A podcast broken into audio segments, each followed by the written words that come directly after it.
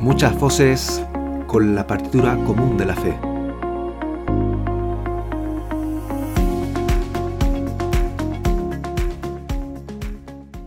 Hola, ¿qué tal? Estás escuchando el Yucateli Podcast de Yucatán en Español. Fe para tus oídos. Temporada Adviento 2021. Te saluda Yair. Hoy es jueves 23 de diciembre del 2021, en la cuarta semana de Adviento. Y te invito a comenzar este momento de reflexión con la siguiente oración que nos introduce Santa Madre Teresa de Calcuta. Jesús, tú que estás en mi corazón, creo en tu amor por mí y te amo. Amén. La lectura de hoy está recogida del Evangelio según San Lucas. A Isabel se le cumplió el tiempo del parto y dio luz a su hijo.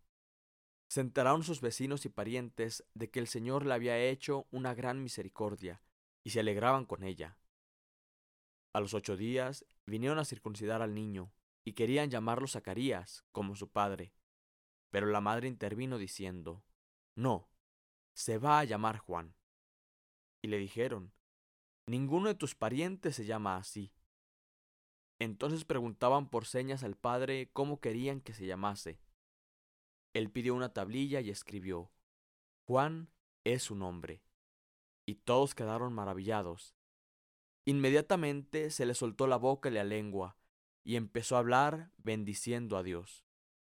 Los vecinos quedaron sobrecogidos y se comentaban todos estos hechos por toda la montaña de Judea. Y todos los que oían reflexionaban diciendo, Pues, ¿qué será este niño? Porque la mano del Señor estaba con él. Palabra del Señor. Hoy celebramos a San Juan de Ketty, presbítero. Nació en Kanty, cerca de Austrich, Polonia, al oeste de Cracovia. Sus compañeros de estudio le criticaban por ayunar y abstenerse de comer carne. Le decían, está dañado su salud. Él respondía que los monjes ayunaban y se abstenían de carne muchas veces, y llegaban hasta ochenta años con salud física y mental. En una ocasión regaló su almuerzo a un hombre hambriento que vio junto a la puerta. Sintió entonces una alegría tan grande que al recordar quien atiende al pobre atiende a Cristo, que, cuando llegó a ser profesor de la universidad, todos los días le dará el almuerzo a un pobre. Cuando alguien le decía, ya viene el pobre, él añadía, ya viene Jesucristo. En su sepulcro se obraron tantos milagros y por su intercesión se consiguieron tan admirables favores que el sumo pontífice lo declaró santo.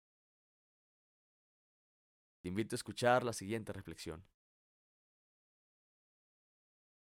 Estamos a las puertas de Navidad.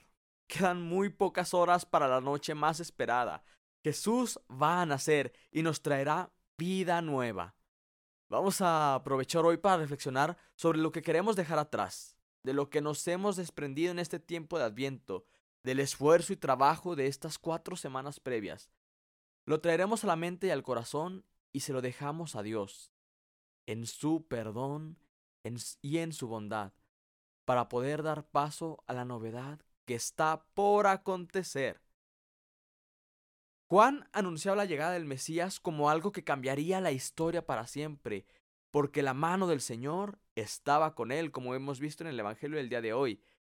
Tenemos que creernos que es verdad, que Él viene porque para Él todo es posible y que Él desea que seamos suyos.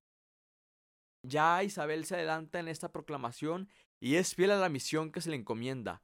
El Señor había hecho una gran misericordia y la felicitaban. Tanto Isabel como Juan se fiaron del Señor, y a pesar de las dificultades y las opciones en contra, ninguno de sus parientes le llamaba así.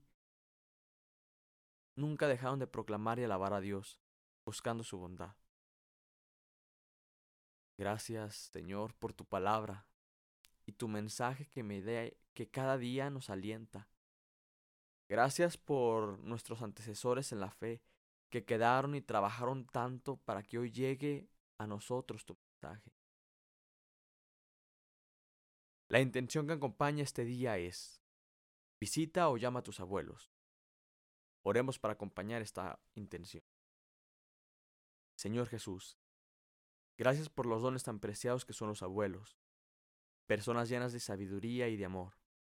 Te pido que los guardes y que me des comprensión y paciencia cuando estoy con ellos, y a los que han partido, que brille para ellos la luz perpetua. Amén.